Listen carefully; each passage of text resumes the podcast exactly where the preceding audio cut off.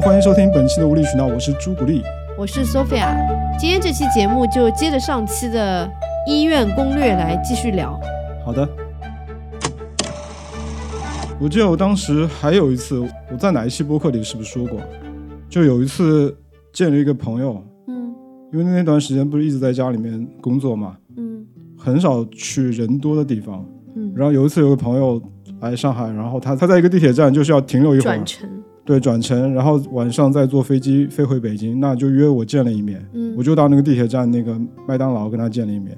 回家之后就发现第二天早上那个无法吞咽，哦也是也是这种咽喉的问题，嗯无法吞咽，然后喝进去的水就从那个鼻子里反出来，嗯，然后吃饭也是那个饭粒就会从鼻子里面出来，好可怕，就吞不下去。嗯我感觉是整个呼吸道这个地方，但我自己觉得是咽炎啊，嗯那就自己去那个药店去买药去吃。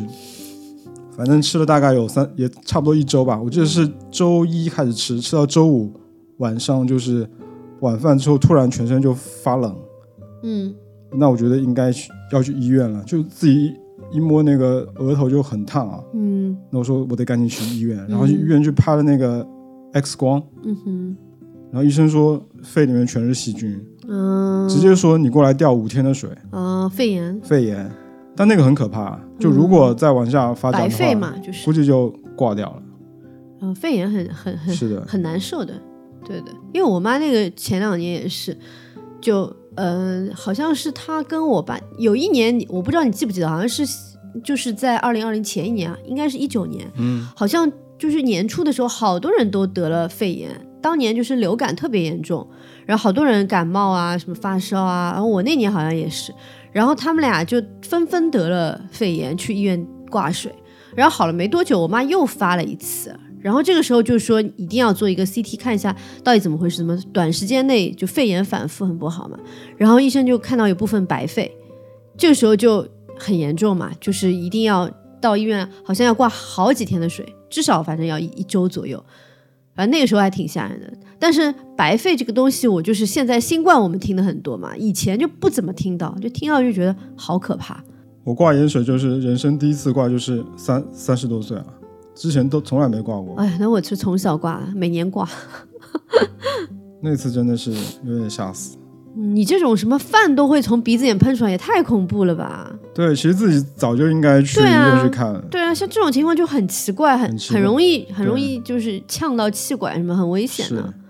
对啊，我自己觉得可能扛几天就扛过去了，吃药嘛我。发现男的都是这样子，就是从小到老，男的都是这副样子，嗯，就是可能就不爱看病，就觉得说不需要，对，对，我是男子汉，也没有我是男子汉，其实就是懒，是吧？然后自己就瞎判断，觉得可能咽咽咽喉肿大就是咽炎，哎，那就买点那个什么消肿的东西吃一吃就好了。真的，我爸也是这样，多喝水，多睡觉，多多撒尿。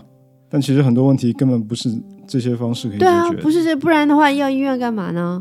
对啊，对啊，我我讲一个我以前大概第一次就是女生经常会有的一个病是尿路感染，嗯就可能憋尿，或者是可能水喝的少，然后就会感染。然后我以前刚第一次得的时候，就觉得很奇怪嘛，那个感觉特别奇怪，但是当时不是很严重，就是去我就去医院了，然后医生就验了个尿，然后就配了点药，回去吃两天就好了，然后我就没怎么在意。等到在第二次的时候，是有一天跟很多朋友一起吃那个炒螺丝，我最爱的炒螺丝，然后还喝啤酒，然后当天晚上就觉得诶有点不对劲儿，但是那个感觉就和我之前有一次是那一次是一样的，所以我当时就心想，可能就是同样就是尿路感染嘛，但是会不会过两天就好呢？因为第一次就是太好的太快，导致我对这个病非常的轻视，就觉得没什么关系，结果我就拖了，我也不知道为什么，我就拖了一个礼拜才去看。然后那时候在验血啊什么，医生就说就已经挺严重的了，你这还不来看，就是可能会影响肾功能什么的。但是还好，就是也还没影响肾功能，只不过是已经就是他会验那个什么凝血嘛，然后就已经加加加好几个加什么的，然后就掉水掉了好几天。就其实本身可能就吃个药就很快就好了的事情，就被我拖到要掉水掉好几天。所以我觉得可能就是一一次又一次这样的事情，让我意识到，就是怎么说呢？人体没有我们想象中这么强大。就我们小时候觉得说，啊，睡觉什么都会好，但是因那是因为我们小时候没有那么多病，而且那会儿那个人就年轻的那个恢复，能能力更强。对，现在就越来越弱了，对的。所以就是现在你会发现很多事情不是你扛得过去的，扛不过去了。必须要吃药，必须要看病，而且甚至于因为年纪大了，可能有一些新的问题会冒出来出来。对的，这个是就那个身体已经不太平了。对的。所以还是建议大家就是有病就去看。对啊，嗯，特别有一些那种特别小的毛病，我觉得就要就要就要开始引起注意了。是的，我现在经常看到那种一去医院一查就是什么什么晚期晚期的，啊，太可就那种。好吓人。就你真的很怕这种事情会发生在自己身上嘛，所以就是不如就是有一些不舒服的时候赶紧去看，就算真的发生什么发现什么不好的事情。不好的那个问题，你也可以及早治疗，就早治肯定是更好的。那如果没问题，那就无所谓啦，大不了就是浪费点时间。我现在观念真的变了，嗯我真的是观念是变了。就我我前几天不是在约就是下周一的一个专家的号嘛，嗯我看那个专家其实他是周呃周一周三周四都有这个号。是那我我因为下周二本来有一个全天的工作嘛，对的我，本来想约到周三或者周四，后来我转念一想，不行，我要把身体放到第一位，对我就约在周一了。对的，因为周一那天刚好也也有一个工作，那我想我要把那工作给先放在第二位，我要先去看医生，嗯，不管是的，就是的，是的，你这个表现非常的好。对我觉得我开始是想我要先把工作做完，我再去看医生。我现在后来我转念一想，不对，我应该先把我的身体放到第一位。嗯特别好，就是你这样子会让我也很放心。嗯，你知道，就是很烦那种，比如说大人，就是爸妈什么的生病身体不舒服，然后你跟他讲，哎，我帮你预约一个什么。他说过两天，他他说，哎，先不要弄什么，我再看看什么。这时候你就心里很烦躁，因为他们不不知道怎么想，但是对我来讲，就这个事情我会很担心，所以所以就是我经常说，就是老人就是还是要听话才比较好，这样子小孩才会比较放心。像你那天就是自己主动约了医生，我就很开心，我就心想，你就幸好你不是那种不听劝的人，现在是怕死，就是把怕死好把，健康放在第一位。人就是哎应该怕死啊我。觉得这个就是原则，就原则性问题。对啊不管再重要的工作都没有身体重要。对啊，我觉得人就是应该要怕死。就一千万放在那边，我都不想赚，对我就是要把这条命是的给保住。而且不光是怕死，就是你很怕你的生活质量受到影响，对，那你有再多钱也没有对啊用。对的，好像继续讲你吧。继续讲我的挂号，呃，不是挂号，那个医院攻略，医院省时间攻略。呃，我觉得其实有好多方方面面的方法，就我可能我担心我讲的比较乱，我但是没办法，就是太多太多省省时间的没关系方法了。，你想到哪讲到哪。对我想到哪讲到哪吧。第一个就是我经常会做的一件事情，就是有的时候明明是怎么讲可以看急诊的，我就不看门诊。让我想想这句话怎么理解。我举例子好了，你哎，什么叫先讲一讲急诊和门诊对嘛。急诊跟门诊到底有什么区别？那你帮我记住我刚这这才说的。这这是我的一个问题。行，那你帮我记住我刚才说，不然等一下讲完我可能又忘记我刚才说的东西。急诊就急啊，就疾病啊，很急很急的病啊，就必须要就是马上处理的，比如说拉肚子所以急诊是不是 Seven Eleven 是二十四小时的，啊，对门诊不是，对不对？对对对这是一个时间上的区别。对，急诊因为要解决你的很急的问题，所以它必须是二十四小时二十四小时开。这就是为什么急诊医生是很辛苦的嘛，就往往是一些很年轻的医生。美国不是有很多那种 ER 的那种片子嘛，嗯都是讲急诊的，就很多实习生在里面怎么去历练自己。就急诊就是说，你知道他是那种马上就会给你看，马上就会给你验验血啊，做检查，然后给你结果，给你开药治疗的。像发烧这种就是看急诊。对吧？因为这个是很急很急，等不了的，等了要出事的。有一些时候不是发烧，我也会看急诊，因为我我知道他会给我最快的一个反馈。就比如说是肺这个东西，就是比如说你你现在咳嗽咳嗽一直不好，你可以去看门诊，然后门诊的话你就要预约 CT，然后你当天看不了，然后还很慢，对吧？有一个小技巧，就是去中山医院的急诊看。呃，就是你就说你咳嗽很严重啊，不舒服啊什么的，然后他们就会给你照 CT，然后当场就可以看到结果。所以如果说是那种很急切知道自己有没有肺炎什么的，可以去那个去急诊看，但是其他医院我不清楚有没有，但中山医院是有的。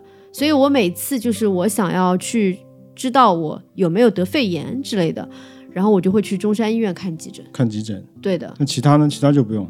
什么叫其他就不用？就其他，比如牙疼啊什么，可以看急诊吗牙疼急诊是没有的。？OK，对他，他医院里边就是基本上急诊都是看一些比较急的病，但是有一些就是像肺炎，就就肺照 CT 这个事情其实可以不急，但是因为医院要 make 就是要确保肺炎的病人得到及时治疗，嗯，所以哪怕你症状不重，你也可以去急诊做 CT。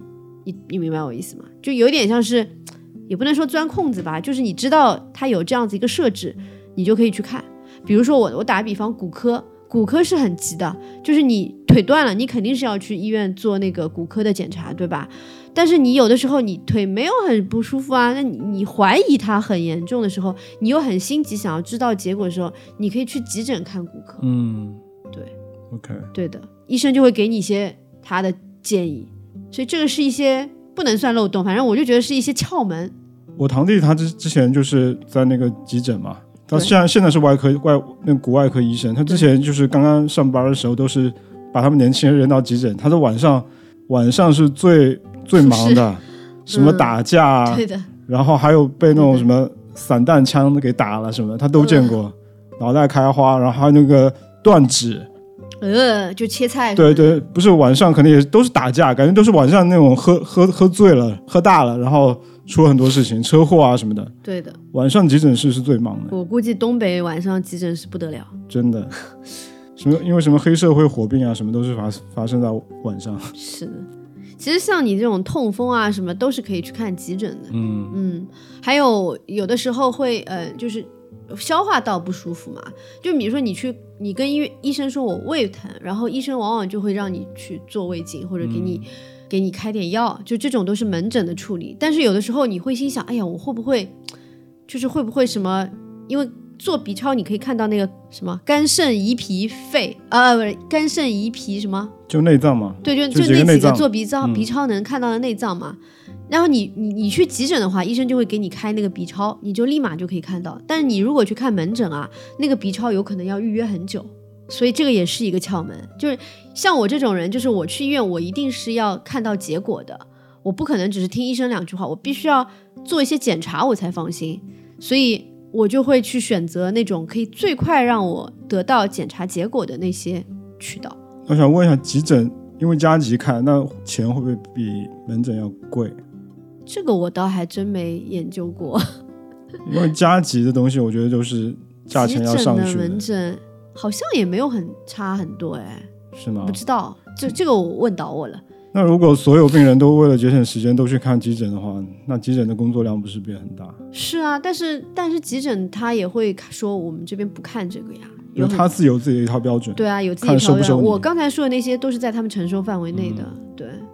哎，我突然想到一个事情，就是如果我就非常想自杀，我操，然后我就说不行不行，我现在很想自杀，能不能看急诊？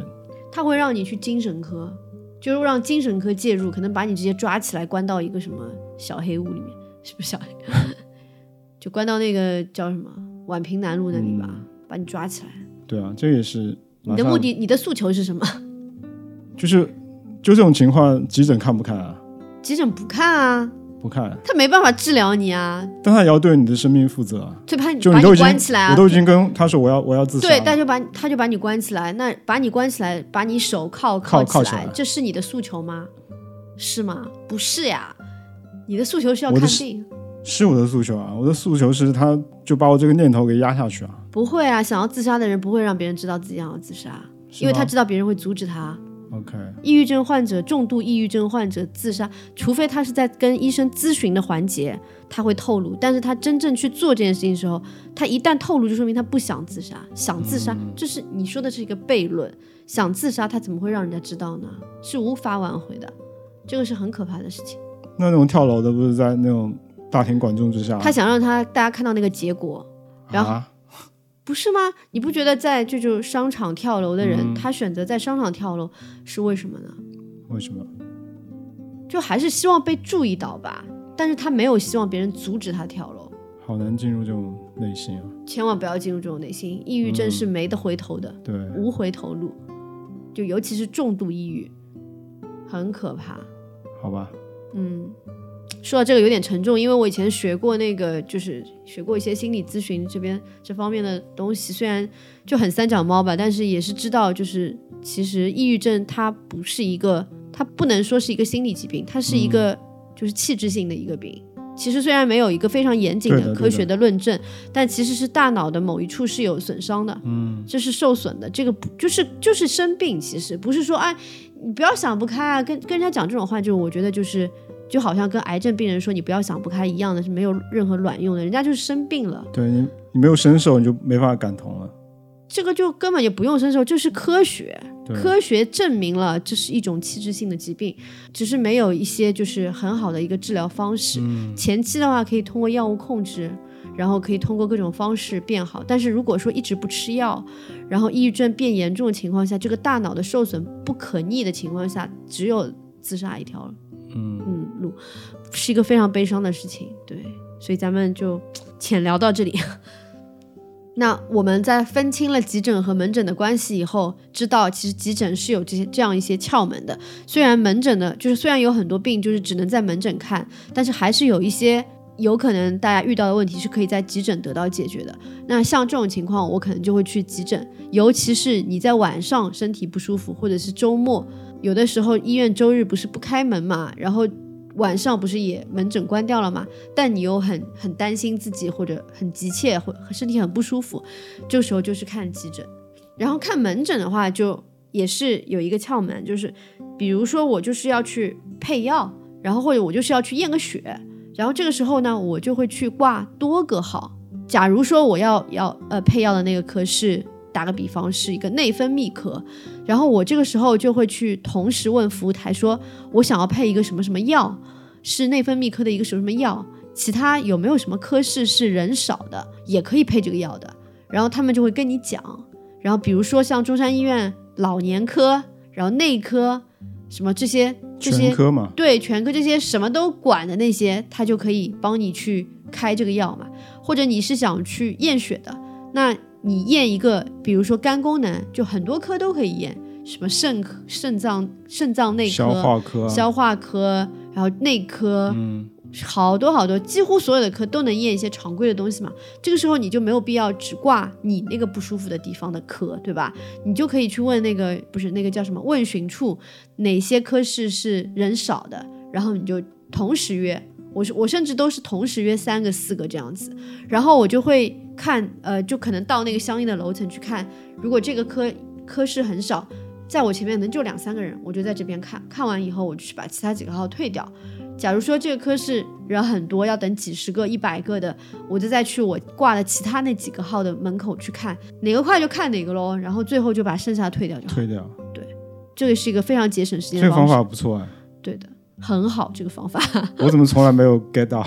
因为我就很聪明啊，我一般都是死死等啊，对啊，然后就死等很傻，然后这其实而且你到了那边等了好久几个小时，医生就跟你说我帮你开个单子，对。对，什么都没有得到，有一次我还等到什么中午十一点多，明明我是早上挂的号，然后到我的时候跟我说我们不看了，好下午一点半再过来。这个最惨，这真的妈的，真的想飙脏话。对对对对，所以我你又不能标我我很讨厌这个，这是我要讲另另一个窍门，就是时间很重要。嗯看病一定要把握好时间，尽量不要上午去，尤其是你没有办法起个大早的情况下，往往会轮到等到中午看不成，要等到下午的那种情况。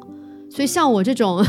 就是经常是下午去看，而且还有一些，比如说你当天那个报告是拿不到的情况下，反正你当天也拿不到报告了，你就是下午四点左右去看。只要那个门诊它是四点左右还是开着的，有一些非常非常热门的科室，比如说瑞金医院的呃内分泌科，它可能到了几点以后就没得挂号了，或者是华山医院的什么风湿科，到了下午就没得号了，它只有上午有号，那你没办法，一定要在那个时间去挂号。但像有一些地方就真的是一直可以挂，一直到四点半之前都可以挂。然后医生都是秉持着我当天一定要把那个病人看完的那个就是这样子一个原则，他们去工作的。所以你就到四点左右去去医院这个时候本身人就少了，因为大部分看病都是中老年人，他们都是早起那种，像上班的人看病的本身就不多。然后你这个时候去医院，一就人已经少了，二就是无论如何你今天肯定能够看到，而且几乎就是很快。我我好几次都是四点钟，因为在工作工作的时候你也不能很早从公司出来嘛，就往往是稍稍微晚一点的时候，到四点钟左右的时候就说啊，我今天要早点走，要去看个病。然后那你到医院的时候是四点半之前就行了。然后这个时候就是医院一个人都没有啊，医生都已经准备回家，就收个尾。然后你挂号就直接进去看这样子。唯一不好的就是像一些检查结果，你就当天是拿不到了。那肯定啊，那肯定要隔对二十四小时什么的。对的。然后还有一些可能本身当天可以做的，像 CT、B 超什么的，你可能就要再改一天去做了。对。但是，一般就是你像这种你。不一定要去做这种 B 超 CT 啦，你可能只是去给医生问一下意见啊，或者是开个药啊什么的，就还蛮方便的。这样，所以这个 tips 就是不要太不要早上去看，有上班族不要早上去医院看看病。嗯，对的，争取放在下午四点四点半这样子。对的，对的，就没什么人了。对的，但现在因为医院里边不是都有我们前面讲到的那个在线的系统，嗯，可以看我接下来可以挂哪些号嘛？就是我接下来比如四点到四点半有号。或者说三点到三点半有号，那就可以直接挂，然后过去看。因为你既然挂到了，你在那个时间段基本上还是能看到的。然后还有一个还有一个窍门，就是 是我这种就是跑遍各种医院的人才知道的。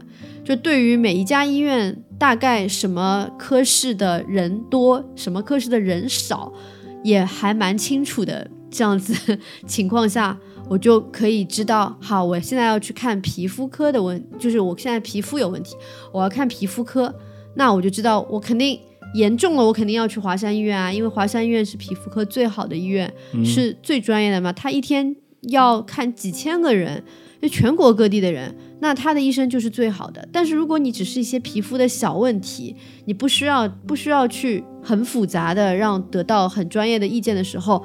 就可以去中山医院，因为中山医院的皮肤科人就真的很少，就尤其是像我说的那种，在下午四点左右去看，人就特别少，这样子就可以很快的去得到治疗。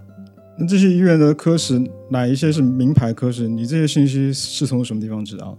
一方面就是因为对于医院的这些东西就会信息会比较敏感，我就会。我也不知道我哪里知道的，就就很感兴趣吧。这样对我来说就很茫然。我不知道为什么我对什么医院看什么东西好，就有点那种敏锐性，就有点像说我哪里可以吃到好吃的东西，哪里可以哪个服装什么奢侈品的包有哪些明星款的包一样，就特别敏感对这种东西。那你应该做一个小红书笔记，我觉得这个大家会愿意看，愿意收藏。但就是很实用的一些东西。但已经有了呀，我就是喜欢收藏这些东西啊。这对很多人来说很有用啊，我就不知道啊。而且好像小时候我妈就会跟我讲，比如说我说对我说哪里不舒服，她说这个要哪里哪里去看比较好。就感觉上海上海人可能对这种东西比较敏感，就比如说你要吃东西，你要哪里是最好的？对我刚刚看病也是哪里是最好的？什么王家沙的八宝饭什么是最好的？哪里的什么熏鱼是最好的？对的，就每家每家饭店对每家医院都有自己的一些招牌特色菜。是的。就这种感觉，华山医院那个皮肤科医生最好吃，好可怕。瑞金医院那个肾病的医生，瑞金医院内分泌科最好，对水煮样蛮好吃，是是最好的，对水煮水煮张医生，对的。这个其实我本来想放在后面一部分讲的，就是每一家医院的一些特色以及什么的特色菜，对对对。嗯，我们现在先浅提一下，然后后面我会重点讲一下每家医院有一些什么特色，但是也仅仅仅是我的认知，不是非常的专业，就只适用于自己。啊。对，但但刚才说到，因为你知道有一些医院是它这个是它的特色嘛，所以你会知道它那个科室的看病的一定是非常非常多的，尤其是三甲医院，就是全都是接待全国各地的病人的，所以当你的病不严重的时候，就可以去看其他的那几家。因为那他们那几家的就人就不是很多了，但因为都是最好的医院，所以其实都差不多，不用太担心什么医生会不会就是耽误病情啊什么的，这基本上不太可能。对你刚才说那个我很有感觉，嗯，就到医院里面去，发现其实说上海话的人没有在社会上听到的那么多，就五湖四海的方言都有，对的，特别多，对的。感觉全国 需要看那种完整的那种病人都会跑到上海来，上海和北京北京对，那像最好的医生都在这两个。南方的就都来上海嘛，因为这个就是很没办法的事情，嗯你最好的资源肯定是在这边就倾嗯斜掉了。那我想就是一些二三线城市或者周边城市的人，他们一些小病的话，肯定也不会跑到外地来看的。其实刚才录的时候我停了一下，因为我们家猫在那里一直在抓猫抓板，就干扰我。然后我就开玩笑，我就跟朱古力说这个猫有猫病，然后他就跟我讲了一个很好笑的事情，来讲一讲。对我儿子小时候，我突然想起一个他小时候很好玩的一个跟我一个对话，嗯就夏天的时候不是穿的那个短裤嘛，然后腿上那个腿毛特别长，然后有一天他就看我腿毛，他就说：“爸爸，你有病。”我说：“什么病啊？”他说：“毛病。没”笑死，没问题啊、没毛病啊，没毛病，好有梗哦，小朋友好好玩。好了好了，猫不抓了，我们讲回来，刚刚讲到、啊，就是哎，你说很多人都是到上海来看病，对吧？我觉得他们在就是自己的所在城市，如果没有什么大的问题，肯定也不愿意来外地看病啊，因为其实很不容易，他到这边来，他不是一天能解决的问题。对啊，然后就拖家带口，没错，住宿啊，然后要 又不熟悉嘛，然后就是人又多，就非常的迷茫。所以就是在医院里面，这些来自其他城市的人，我感觉他们一定是，一定是有自己的故事，心酸的故事，啊真的很烦的故事。之前不是那个有个纪录片嘛，嗯那个人世间是吗嗯这？种看不了，是的，是的，就讲了很多这种外地在上海求医的这种病人，对的，这种很难过很难过。看那个片子，对的，啊，人间世，人间世，不好意思，啊我我说错了，人人间世。是的，我刚才讲了一个皮肤科可以去中山医院看，对吧？我再来一个啊，我再来一个，就虽然大家不一定用得到，就神经外科可以去瑞金医院看。我不知道为什么瑞金医院那个神经外科嘛，它很搞笑，就是没人的，它就是那个门口几乎就没有病人，我每次去就直接进去，我也不知道为什么。也不能说瑞金医院神经外科不好，因为因为瑞金医院这个档次吧，就肯定都是 OK 的。只不过相对而言，它的神经外科可能没有那么神经外科的门诊没有那么的热门，所以我就像我配药啊什么的，我就会去看。还有就是女女生经常会需要去看妇科，是吧？然后妇科的话，瑞金医院也特别好，就瑞金医院的妇科是很快的，就是它是那种就是进去基本上就能排到，但我觉得也也不是百分之百啊，就有的时候上午什么的可能人也比较多，但是我以我的经验，大部分的时候都能比较快的看，因为它那个门那个就是诊室比较多。然后瑞金医院唯一妇科有问题的地方是它的 B 超会预约很长很长的时间，所以如果是呃女生想要去看妇科，然后想要去做 B 超的情况下的话，还是要去就是红房子医院，或者是一些妇产科，就是那种妇幼保健院。所以你上次有跟我说嘛？上次我们聊天的时候你就跟我说红房子，你这要不要说一下？我觉得这还蛮厉害的。哦红房子啊，啊，B 超是吗？对啊，你说你去红房子就是一下就可以，马上就可以 B 超啊，对的，红房子就不用预约，其实其实那个妇幼保健院也是，但是因为它是专科算是。对原因其实是一样的，因为妇幼保健院和那个红房子都是接待产妇，嗯，就是以看那个产科为主的。然后像这样的情况下，就是产妇过来做检查，你这个 B 超肯定马上要拿到结果嘛。所以说他们的 B 超是当即就能拿就能做，当即就能看结果的，不像那个综合医院，综合医院它不是专门做这个事情的。所以像像我们就是女生，如果是需要去。今天说我要去看 B 超，就得去这种医院看。那红房子医院更好的一点就是，他的医生看那个妇科也会更好一点。而相对而言，妇幼保健院的妇科医生可能就稍微就没有那么厉害一点。所以像我之前去，呃，为什么？嗯不是应该更厉害吗？不是啊，妇幼保健，完全就是看妇女儿童的。那红房子最厉害啊，招牌头牌红房子这个医院它叫什么？就叫红房子啊？就叫红房子医院。它是一个它以前好像也公立医院吗是是是，它它最初好像是一个就外国人办的一个医院就像那种私人诊所一样。？Red Red House 啊？那我不知道英文，就叫感觉像什么迪士尼乐园一样的？听起来对，但是就是 fancy 就是这样的名字。然后后来就就变成了一个公立医院。OK。嗯，它就是一个最好的妇产医院。对，好像好多人生小孩都要开后门去红房子。是吧？对的，但是我听说红房子医院的顺产的指标很高，什么意思啊？就是说你你如果怀孕了啊，对，你想生小孩，嗯医生会问你你想剖腹产还是顺产，嗯，医生往往会劝你顺产，对对吧？为什么？因为医院有指标，医院有指标说，大部分，比如说百分之六十还是百分之七十的产妇必须是顺。产。对，所以剖腹产对医院来说不是一件好事，对吗？我不懂，我也不懂。就是中国的医院有两个事情哈，包括不光是中国的很多、呃，像日本我听说也是，就是一是顺产是大家认定就是女性优先要顺产顺产，在日本更严重。我前几天看了一个视频，是我关注的一个女生在日本的，她怀孕了，然后她就聊到这个话题，说日本的女性就是顺产这件事情已经成为一个社会上认为你作为一个母亲，你如果没有经历过顺产的那个痛，你是没有能力成为一个好母亲的。你不懂得珍惜自己的小孩，就是这种嗯，官方说法肯定是说打这个针会有一些什么对小孩不好的影响啊，什么什么。其实这个概率非常非常的小，然后也是应该是当医生给你说明情况以后，由当事人自己来做决定嘛。但是社会舆论或者是医院里边的医生的，就是这个舆论和他们的一个也不知道什么原因，会尽量的去劝说你不要去呃顺产，以及不要去打那个无痛针。像在日本去做无痛生产分娩的，能做无痛分娩的医院非常的少，嗯，可能是要私立医院，所以你刚刚说什么？是尽量的不要顺产，还是尽量不要剖腹产？尽量不要剖腹产。哦，你刚刚说尽量不要顺产。哦，是吗？嗯，对不起，我说错了。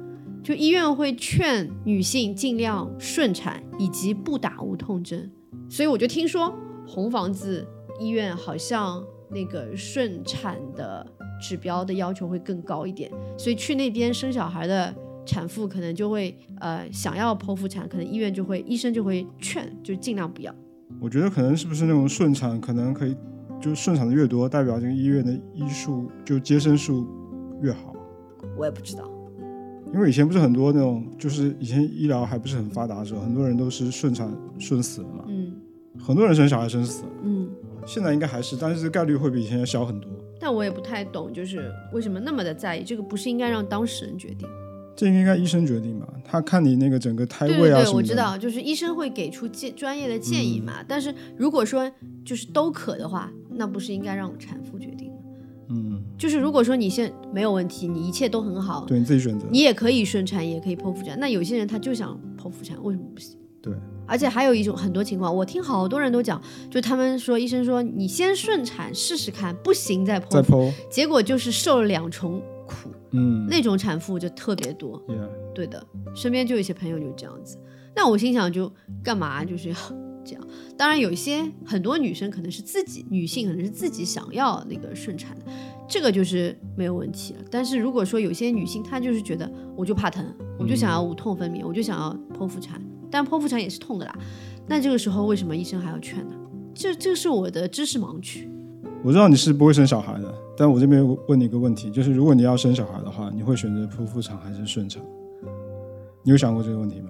啊，就现在问你，你就这就是为什么我不生小孩的原因。你怕疼对的。？OK，所以你这个问题问我就是无解，我就是从小到大想这个问题，我从大概知道我自己是个女的，长大以后是有生育生育能力是要去生小孩的这件事情开始，我就一直想这个问题，嗯，想到后面就说不生不就好了吗？解决了，解决。齐活。因为我妈生我的时候是非常非常危险的，就我妈生我，她是可能就是挣扎了一个晚上吧，然后大出血，对，然后医生早上就是等于晚上生，生到早上，然后没生出来。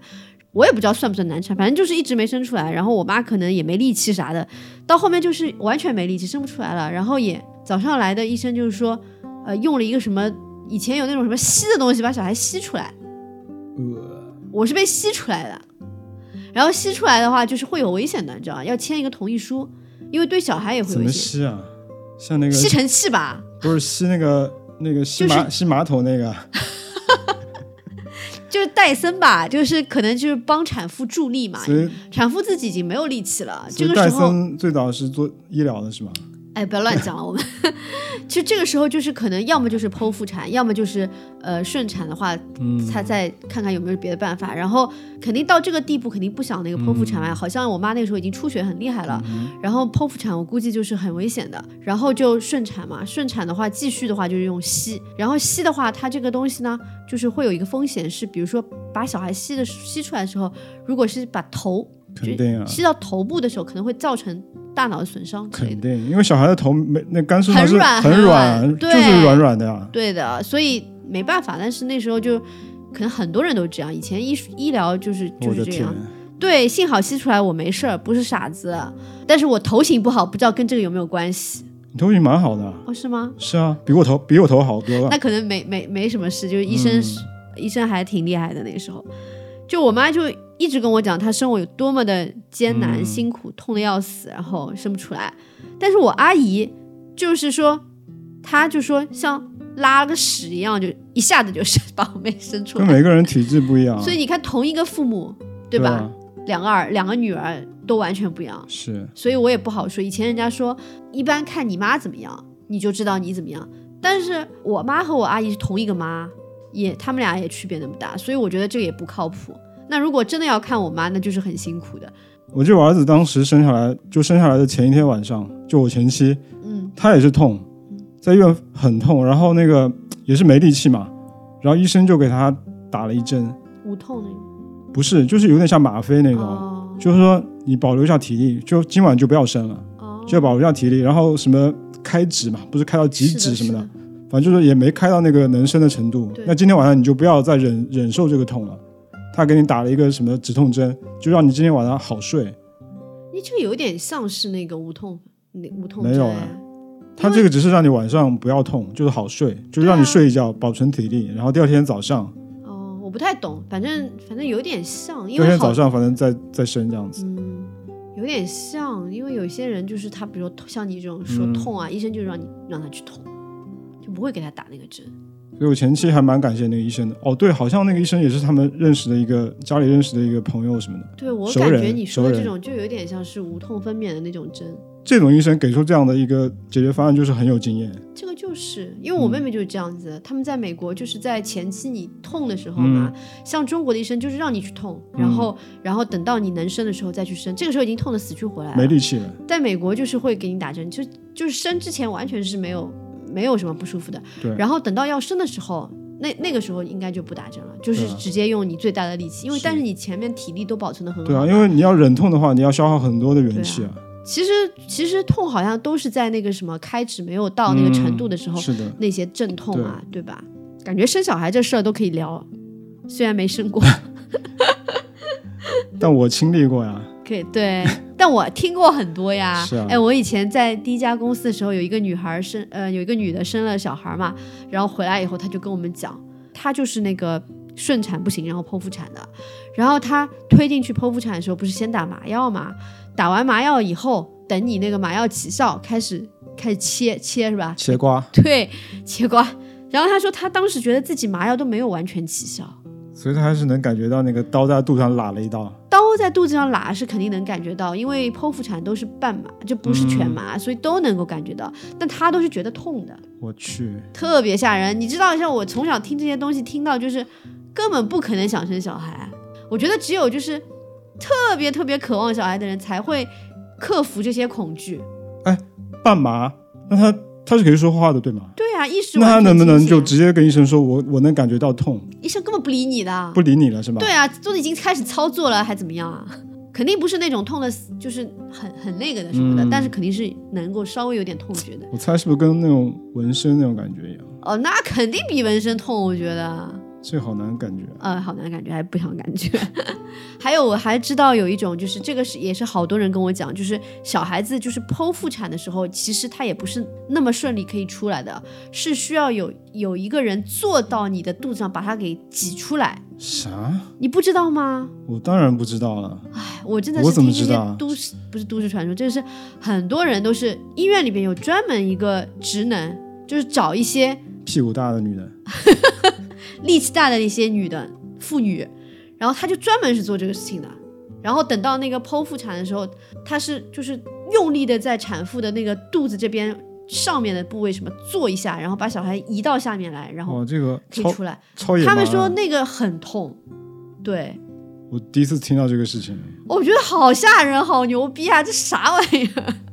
是把人家肋骨都做断了呀。反正就是要掌握那个度嘛，对啊，就很痛啊，所以生小孩就很可怕。这叫什么做肚师？我不知道，是有名字的，你回头去查一下。太牛逼了！嗯，你可以问问一下你身边生过小孩的女性，哎，我怎么从来没听说过这个事情啊？他们不会跟男的聊这些啊。像我们女生，就是可能一堆女的，如果是吃饭聚会，有几个生过小孩，尤其是那种刚刚生完小孩，就会跟你讲很多生完小孩、生小孩的过程。真的，真的不是我乱讲的。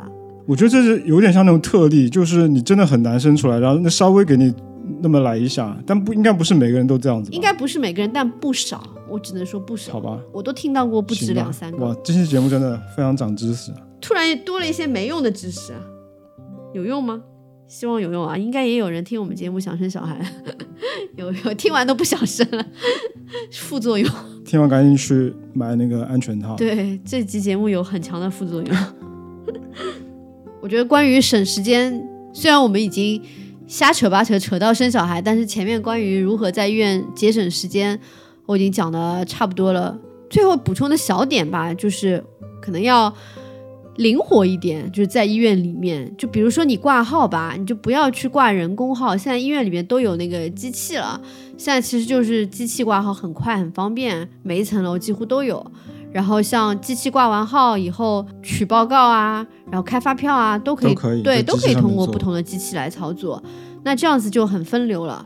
然后另外是，但这个呃对老年人特特别不友好。对，所以身边就是如果家里边老年人去看病，最好是陪同，然后教会他们。是啊，我每次去医院在那个挂号，就对我们来说肯定很方便啊，一下就那个上手了。但旁边就好多老年人在那边不知所措。拿着那个卡在那边很茫然。对，所以一般那种机器旁边都有那些工作人员嘛。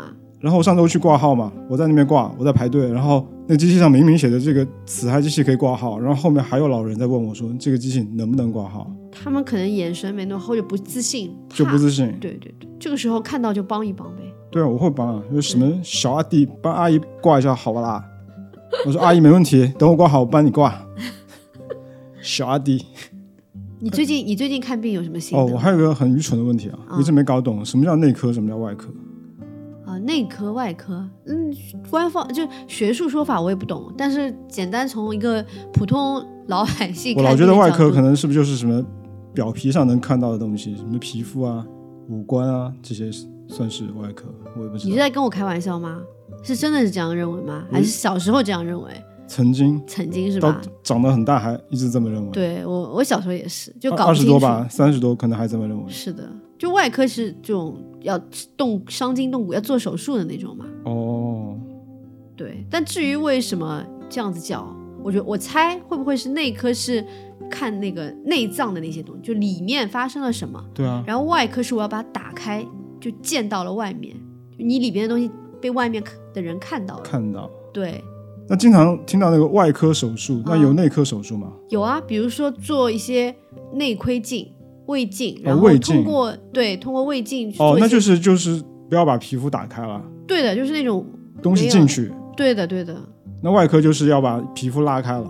对嗯，对的，或者像骨骨折那种骨科也算是动手术了，也叫外科。外科。对，粗浅的只能这样子去那个。嗯，然后内科和外科，比如说神经内科、神经外科，神经内科的人，他神经内科可能研究的就是大脑里面的，就是到底哪里出了问题啊，那些神经的一些构造什么乱七八糟。然后神经外科可能就是说要做手术去解决这些问题，以及去不断的想如何通过手术手段去把神经对，就是把这些问题给解决掉。而且哦，所以很多手术就是内科医生跟外科医生在一起做的，是吗？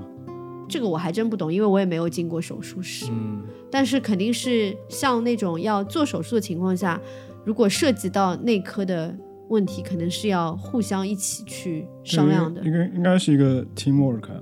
从我看剧的经验来说的话，都会在手术前，医院都会在手术前开会，嗯，然后这个会议上就是大家都参与的。对，就很多科室的嘛。对对对对，因为你可能还有麻醉科对啊。什么，就外科大家会觉得蛮厉害的嘛，因为毕竟他是要操刀的那个人嘛，那他会去跟其他的一些医生什么去联合起来，一起看怎么去解决病什么的。我最近看到一个故事，这、嗯。这个事情是真的啊，是发生在应该是发生在几年前，嗯，也是南方周末的一个特稿，就讲一个一个吸毒的，就一个吸毒的人，就讲一个吸毒的人，他已经他已经 就是不吸毒了，嗯。就但是他在康复过程中就一直想吸毒，就是那种重度的有成瘾。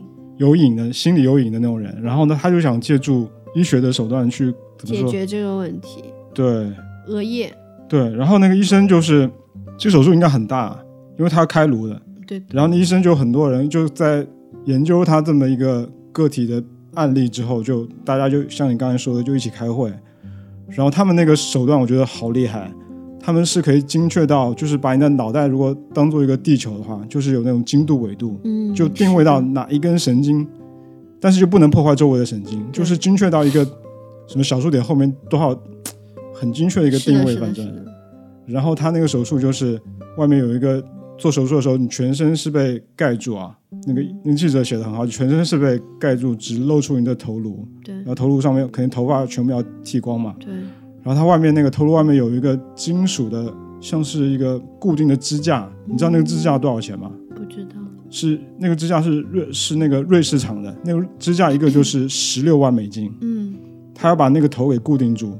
然而它里面还有一个东西是可以旋转的，反正怎么样。嗯哼，然后那，支架把你头固定住之后呢，他就开始在什么电脑上面做那个定位，然后有一个像开颅的那种小的那种钻头，那个钻头估计也是很贵的一个一个工具。然后钻头在你的脑袋里面定住之后，就开始对，钻进去，然后那个钻进去，那应该那个操作这个钻头的这个医生应该是手要很稳很稳，很稳的，那肯定啊，因为钻快的话，可能直接就把你的脑袋给击穿了。对啊，他只要钻一个非常小的洞，对，然后那个洞钻钻好之后呢，他会把一根针放进去，嗯。然后那个针就直，就是他们在电脑上在那个监视器上看，就那个针要到达那个，爆破的那个地方，就就是摧毁那个地方。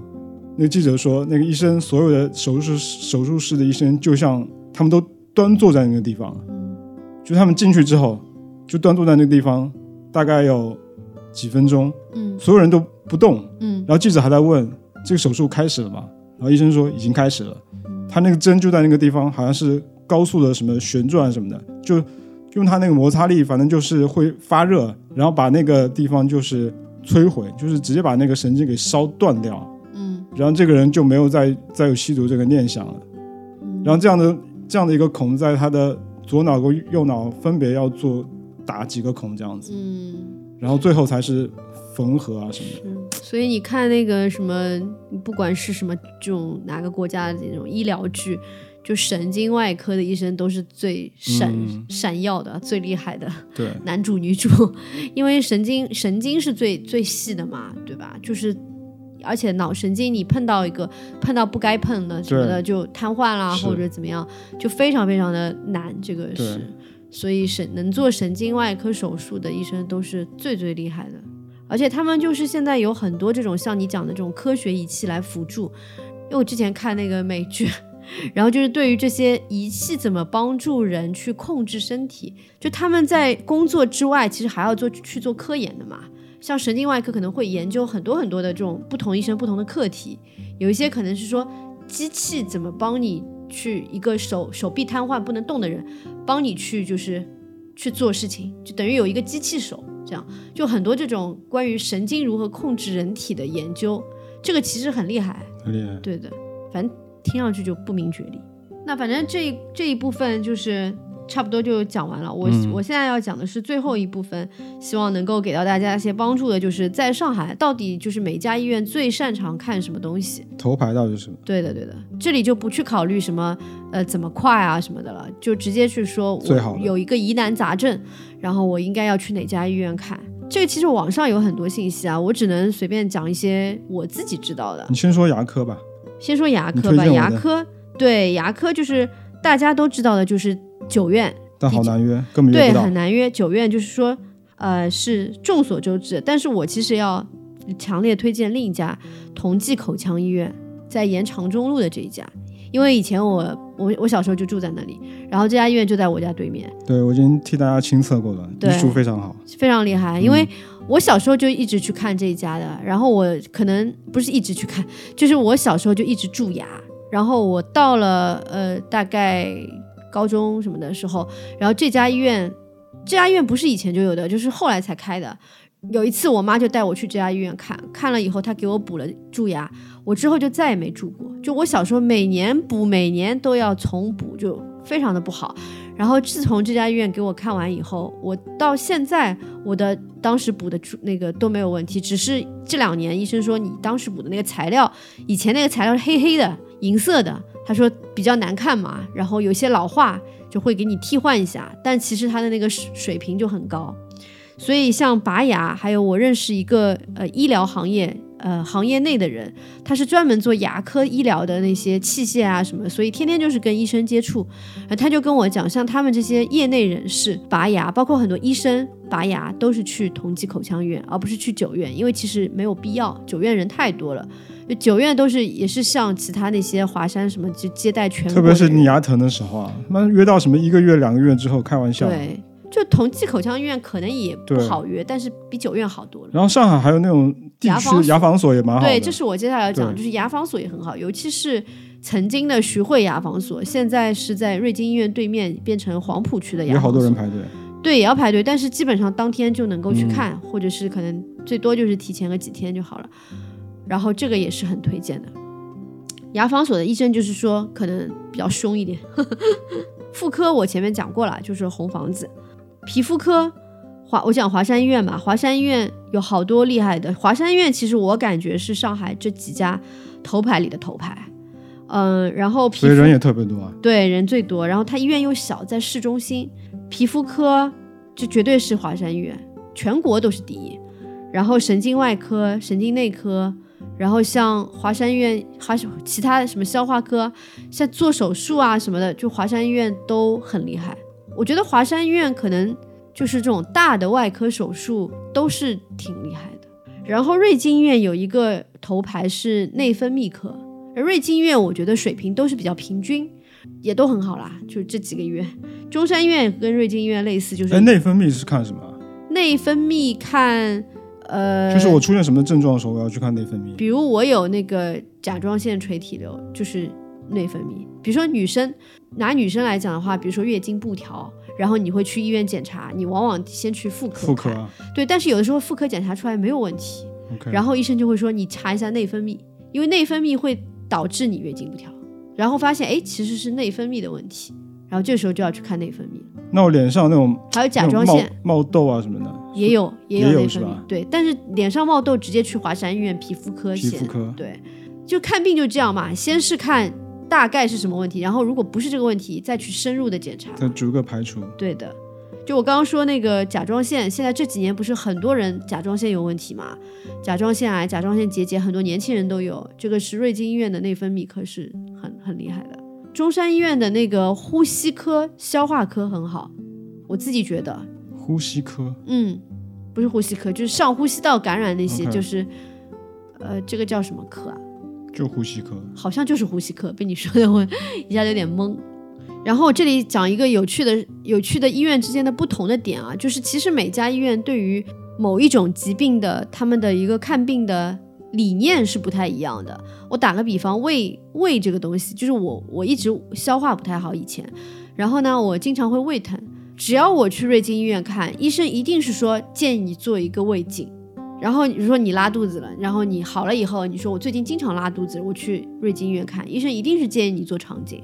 但是你去中山医院，医生就说你这个估计没什么问题，除非你自己提我要不要做胃镜，要不要做肠镜，医生就会跟你说，呃，我觉得没有什么必要，但如果你一定要做的话，你可以做一个。就这是不同医院的风格，这是很好玩的地方。这不是医生的风格吗？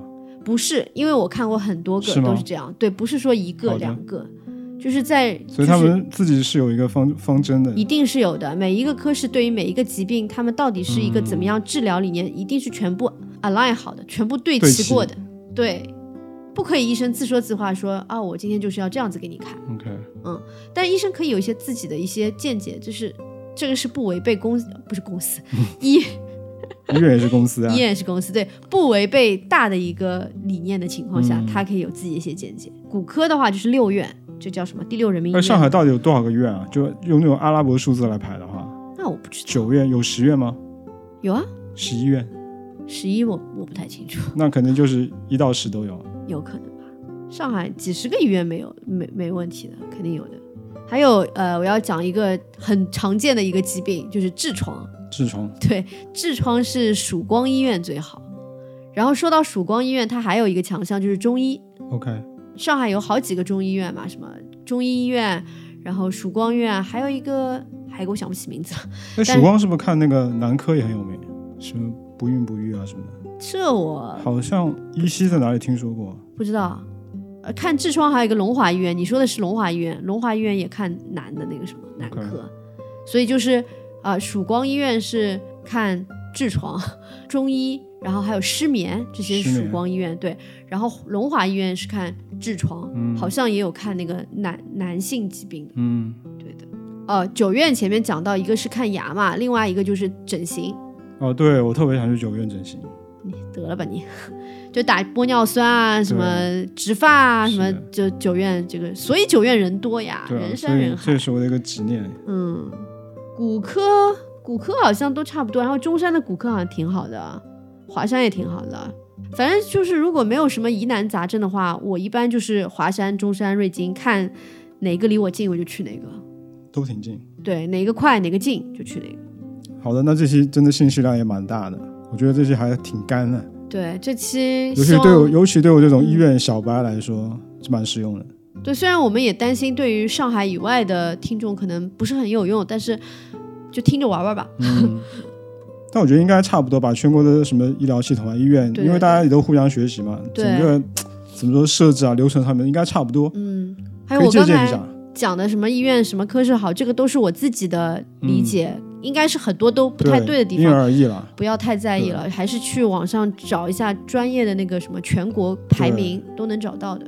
然后尽量希望大家看病不要要在百度，啊，不不要百百度对对对，就有事还是赶紧到医院去。不要百度，不要小红书，对，然后当然我们也希望说大家不要跑医院。对，尽量少跑医院，就是大家都身体健康。没错。好的，那这期节目我们就录到这儿，谢谢大家，周末愉快，拜拜。拜拜。